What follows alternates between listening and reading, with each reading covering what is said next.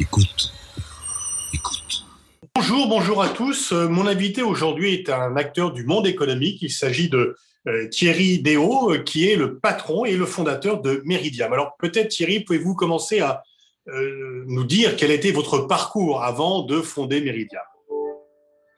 J'ai un parcours, bonjour à tous d'abord, et puis j'ai un parcours euh, d'ingénieur des ponts euh, qui a d'abord commencé sa carrière euh, bah, dans les services et les travaux publics, notamment à la Lyonnaise des Eaux, et qui ensuite a rejoint pour les infrastructures de transport la, Caisse des dépôts, où j'ai passé un certain nombre d'années, le, le, plus grand nombre d'années avant Meridiam, pour diriger une de ses filiales, notamment d'ingénierie de transport et d'infrastructure.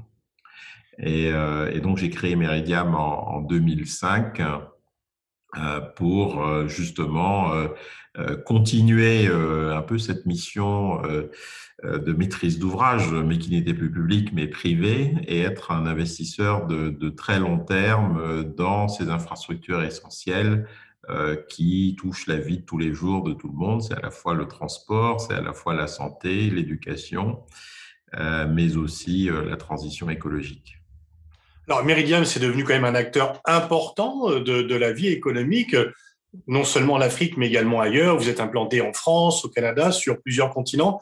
Est-ce que vous pouvez nous dire un peu combien vous pesez en quelques chiffres le nombre de collaborateurs et vos capacités d'investissement? Alors, Meridiam euh, a une structure d'investissement et lève des fonds auprès euh, d'investisseurs institutionnels et donc gère aujourd'hui 8 euh, milliards euh, d'euros.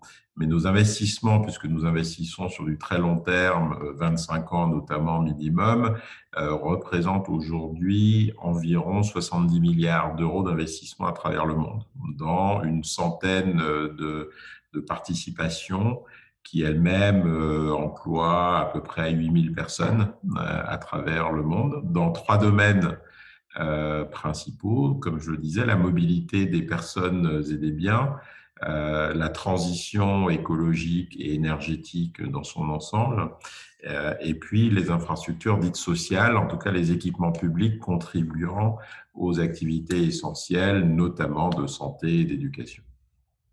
C'est en quelques chiffres ça ce que ça donne les, fonds d'investissement ont une réputation euh, contrastée, disons. Euh, il y a peu de temps, euh, Denis Robert nous expliquait tout le mal qu'il pensait de BlackRock et de son influence. Est-ce que c'est une vue de l'esprit ou une exagération de dire que Meridian est une sorte d'anti-BlackRock à la française? Alors, je préfère ne pas critiquer les autres pour me définir, mais définir plutôt mes projets et ce qu'on est nous. Euh, nous sommes d'abord euh, un fonds qui investit sur du très long terme avec un engagement ferme, et donc c'est pas une euh, c'est pas un gadget et c'est pas une fausse promesse, c'est que nos fonds et nos investisseurs euh, s'engagent à minima sur 25 ans. et, Ça, c'est une règle irréfragable pour vous. C'est une règle irrévocable pour nous et c'est des engagements euh, pris par écrit et euh, d'ailleurs depuis 2005 euh, ou 2006 la création de Meridiam nous n'avons jamais vendu d'actifs hein. donc nous restons souvent les développeurs ou les constructeurs de, de, de, ces infrastructures essentielles, mais ensuite nous les gérons dans la durée. Nous sommes souvent, mais des fois en partenariat, le, l'actionnaire majoritaire. Euh, tout ça pour y appliquer à la fois nos convictions en matière de, RSE ou de SG, euh, puisque nous avons une approche euh, qui est vraiment axée depuis le début sur, sur l'ESG, donc l'environnement, le social et la gouvernance, et qu'on a depuis euh, complété euh, en adoptant euh, le statut de société à mission et, donc pour se pencher plus sur l'impact pour lequel nous avons des objectifs très clairs. Alors, il est vrai que la réputation générale des fonds d'investissement, on va parler de vous, on va pas parler des autres, euh, n'est pas effectivement, souvent on parle de fonds qui recherchent pour le profit de leur euh, des, fonds de retraite, des fonds de pension, de leurs actionnaires, le profit le plus immédiat, donc qui revendent le plus facilement, ou qui ne traitent pas très bien les employés des sociétés dans lesquelles ils investissent.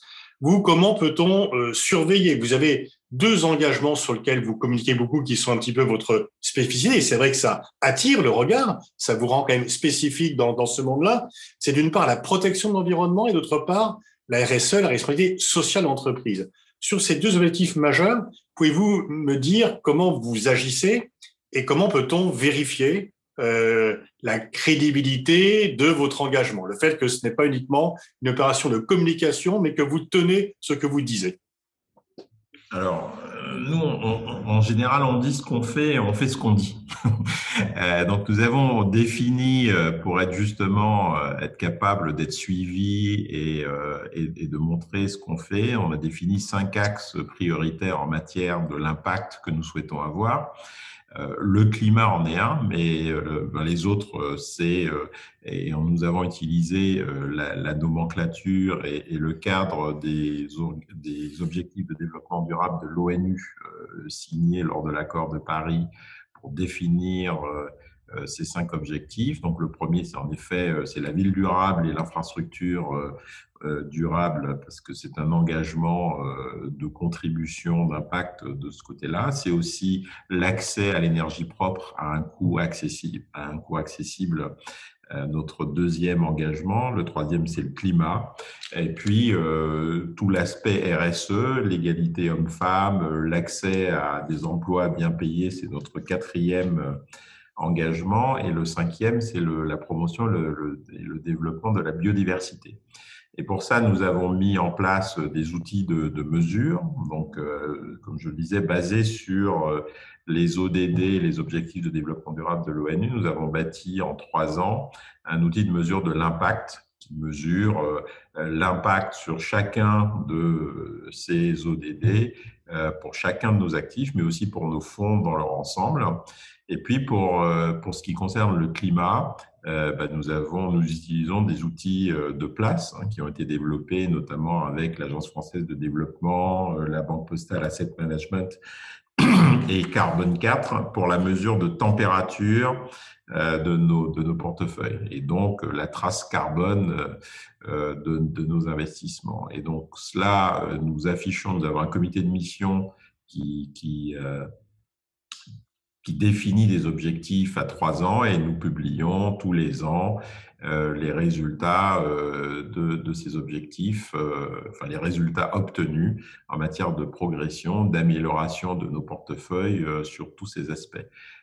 Donc la, transparence, c'est la première façon de dialoguer et, de donner la possibilité à ceux qui le souhaitent de critiquer ou de commenter la tenue de nos engagements. Euh, nous avons aussi. Euh, pardonnez-moi de vous, vous interrompre, mais est-ce que lorsque vous publiez cela, comment est-ce que vous êtes en contact avec les différentes ONG qui travaillent soit sur l'environnement, soit sur la promotion des droits humains, soit sur les droits sociaux? Euh, Ou est-ce que vous prenez contact avec elles ou est-ce qu'elles commentent la publication de vos résultats? Est-ce que vous avez créé une sorte de comité de suivi qui soit externe ou est-ce que vous avez développé un dialogue avec les différentes ONG Alors le, dialogue se fait euh, de façon assez naturelle. Hein. D'une part, nous publions euh, sur notre site web, mais euh, notamment nous publions aussi nos engagements et nos résultats euh, dans le nouvel observatoire de la finance durable, qui est un projet de Finance for Tomorrow, donc de, de Paris Europlace. J'ai la chance de présider aussi Finance for Tomorrow et cet observatoire a été inauguré l'an dernier lors du Climate Finance Day et qui permet aux institutions financières à Paris de mettre en ligne leurs engagements. Et ensuite, l'Observatoire, qui lui aussi a un comité scientifique, fait une analyse des engagements tenus ou pas. Donc, il y a plusieurs endroits où on peut publier nos engagements et nos résultats, et ce qui nous vaut justement d'être appelé dernièrement, par exemple, par des gens comme euh, Reclaim Finance, euh, qui nous ont demandé euh, des précisions parce que ça n'était pas forcément très clair sur notre politique charbon. Voilà. Donc, j'ai pu leur expliquer que la politique est très clair chez nous, nous n'investissons pas dans le charbon ni nous n'investissons pas dans les énergies fossiles. Donc, euh, on n'avait plus besoin de politique euh, charbon particulière puisque nous n'avons jamais investi dans ces énergies et nous ne le faisons pas. Voilà. Alors, vous êtes euh, très présent en, Afrique. Comment voyez-vous la situation en tant qu'acteur économique? Comment voyez-vous la situation du continent africain qui a été durement affecté par le Covid-19, beaucoup plus d'ailleurs sur le plan économique que euh, sur le plan euh, sanitaire? Est-ce que le Covid-19 a un impact dans vos activités? Et est-ce que vous attendez à euh, des années difficiles à court terme pour l'Afrique? Ou est-ce que vous gardez un optimisme raisonnable ou raisonné sur l'avenir à la fois économique et sociétal du continent africain je garde un optimisme qui vient des, des premiers retours en 2020 de cet impact euh, nous, nous investissons euh, dans des infrastructures essentielles. C'est fournir l'énergie propre euh, à ces pays, c'est développer leur réseau de logistique, qu'on parle de routes ou, d'autoroutes ou de, ou de ports. Et ce sont pour nous des infrastructures essentielles et pour ces pays aussi. Et ce que nous avons constaté en 2020, c'est plutôt une accélération de la demande finalement de la part de ces pays de l'investissement extérieur, de l'investissement étranger, dont le nôtre, pour les aider à construire euh, leur futur euh, plus rapidement, donc à investir plus massivement euh, dans ces investissements productifs. Ce sont des investissements à la fois économiques, ce sont des investissements qui, qui, adressent des sujets sociétaux, y compris la santé, l'éducation aussi, de, façon forte, et ils en ont besoin. Donc je, je suis raisonnable parce que la demande s'accélère euh, et les infrastructures essentielles sont plutôt contracycliques que, que l'inverse. Alors, il y a aussi un autre grand opérateur pour ce qui est des infrastructures, puisqu'il y a un constat assez largement partagé que c'est surtout le manque d'infrastructures qui pénalise le continent africain. La Chine propose ses routes de la soie. Euh, elle est parfois euh, bienvenue parce qu'elle apporte des solutions qui n'existaient pas. Parfois, elle est moins bienvenue parce qu'on estime qu'elle qui trop embrasse euh, mal étreint et qu'elle est parfois un peu, disons, euh, qu'elle étouffe un peu les capacités locales. Comment voyez-vous le développement à la fois des routes de la soie et plus largement de ce qu'on appelle la Chine-Afrique, de la présence chinoise en Afrique? Je crois qu'elle a connu des hauts et des bas, et euh, il y a beaucoup de pays africains qui ont essayé ce mode de, développement. certains en reviennent, ou en tout cas euh, s'en écartent pour en essayer d'autres. Euh, ce que nous apportons, nous, et, la France en particulier, mais pas que Meridiam, euh, c'est un mode de développement et d'investissement qui d'abord n'a pas vocation à créer de la dette publique, hein, parce que le mode de, de collaboration chinoise a un résultat euh, assez vite, euh, qu'on peut assez vite constater, c'est l'augmentation de la dette publique de ces États, puisque tout cela se fait sur des accords euh, intergouvernementaux avec la Chine, alors que nous, nous apportons de l'investissement privé qui est évidemment mixé avec de l'investissement public euh, puisque euh, les, institutions financières internationales euh, ou bilatérales de type Proparco ou l'AFD participent aussi au financement, mais aussi avec une méthodologie d'investissement qui prend en compte dès le début des standards assez élevés euh, notamment en matière de SG. Donc euh, l'environnement est un vrai sujet. Euh, l'interaction avec les parties prenantes et les populations n'est pas un, faire semblant. et donc tout ça, c'est une autre approche et c'est de l'investissement que je pense plus durable et qui n'amène pas un endettement de ces États. Donc c'est un peu à eux de choisir, mais on sent bien qu'il y a un petit retour de la fièvre chinoise euh, qui, euh, qui, qui se pointe. Donc euh, nous sommes là, ensuite nous sommes très long terme, et donc nous sommes là pour apporter cette solution alternative.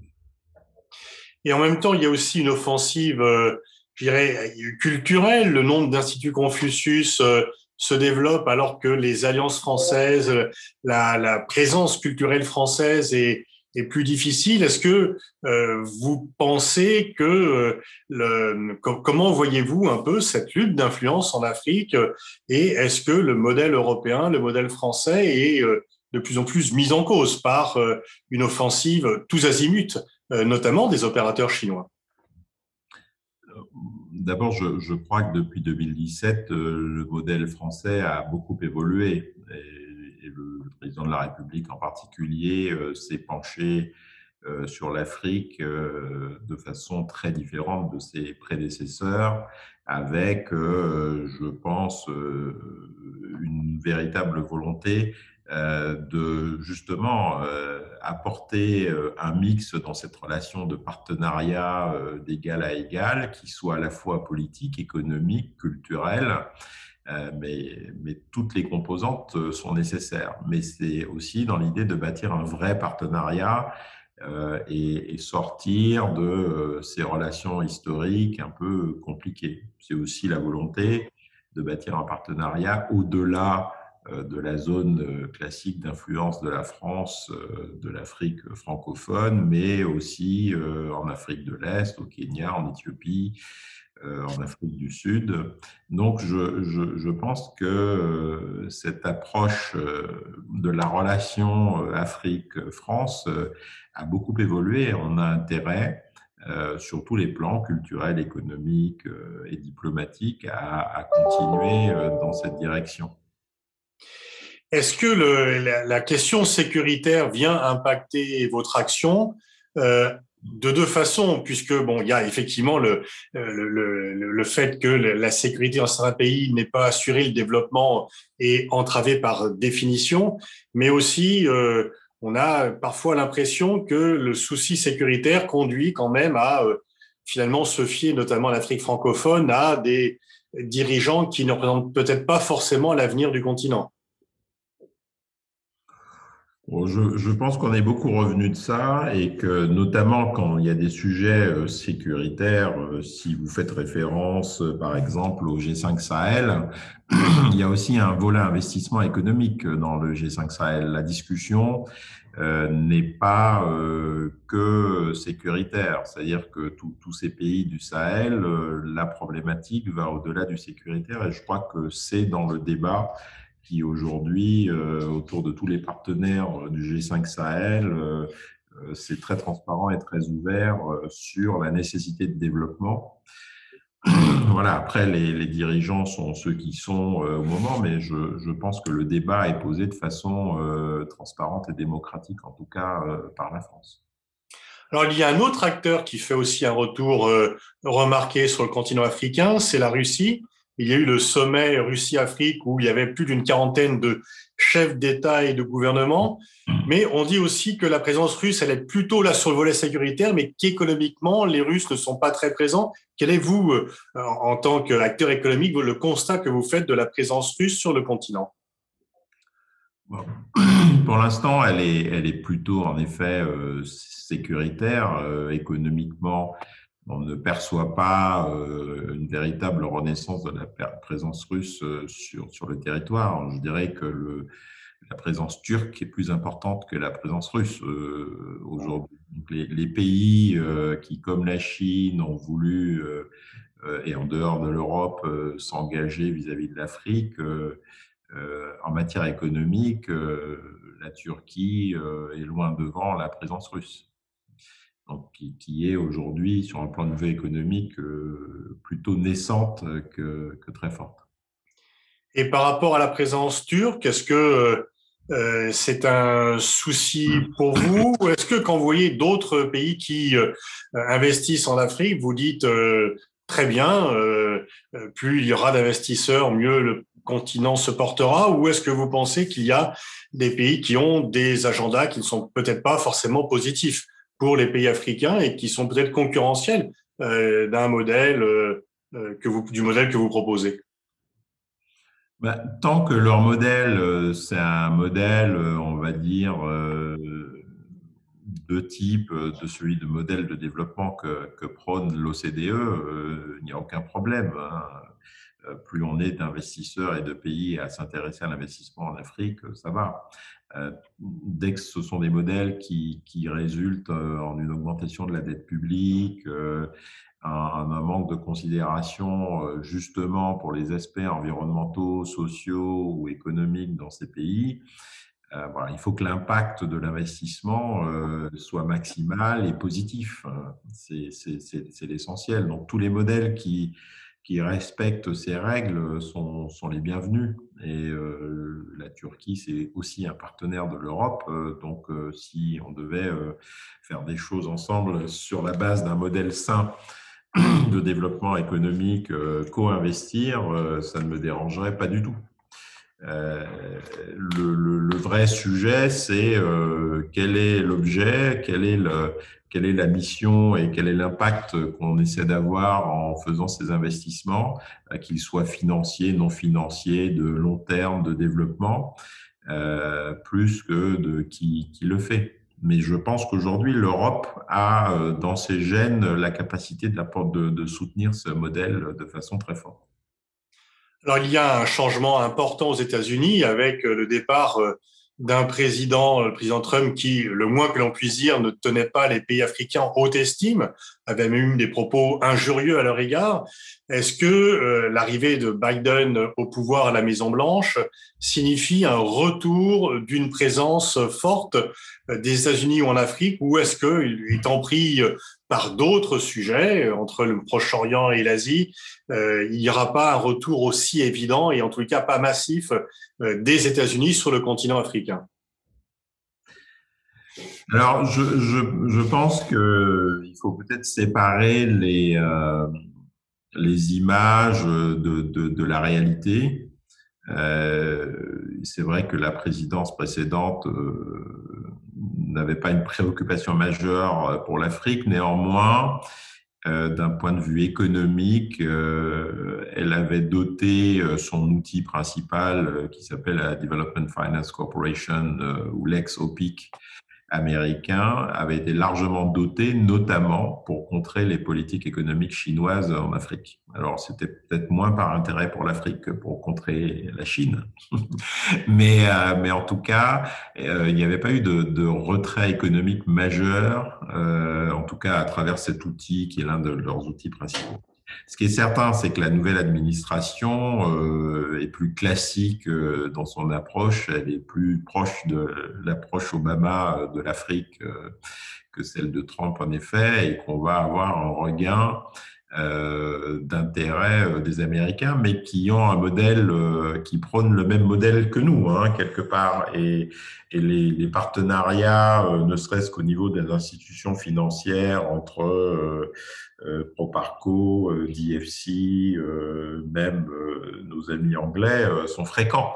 Donc, ce sont des, modèles de, de, coopération et de partenariat pas très loin des nôtres. Donc, on peut aussi collaborer. Un dernier mot, Thierry Léo, on arrive à l'issue de cet entretien. Quel regard vous portez sur le développement des sociétés civiles en Afrique? Je, je, crois que comme euh, partout ailleurs, euh, la digitalisation, euh, les réseaux sociaux ont, ont, ont aidé en fait à, à, ce développement, à porter les faits au vu aussi de tous et du coup à développer une responsabilité pour autrui au sein des sociétés accrue. C'est un peu comme ça que je le vois. Euh, et, euh, et, plutôt, euh, plutôt dans le bon sens. Euh, si on voit les, les conséquences euh, sur la diminution du nombre de dictateurs ou de régimes peu légitimes sur le continent africain, on, ça va plutôt dans le bon sens. C'est le résultat peut-être du développement à la fois économique et sociétal de, des peuples africains. Merci bah, sur cette euh, note optimiste que l'on va terminer. Merci Thierry Léo de nous avoir euh, accordé cet entretien. Merci beaucoup.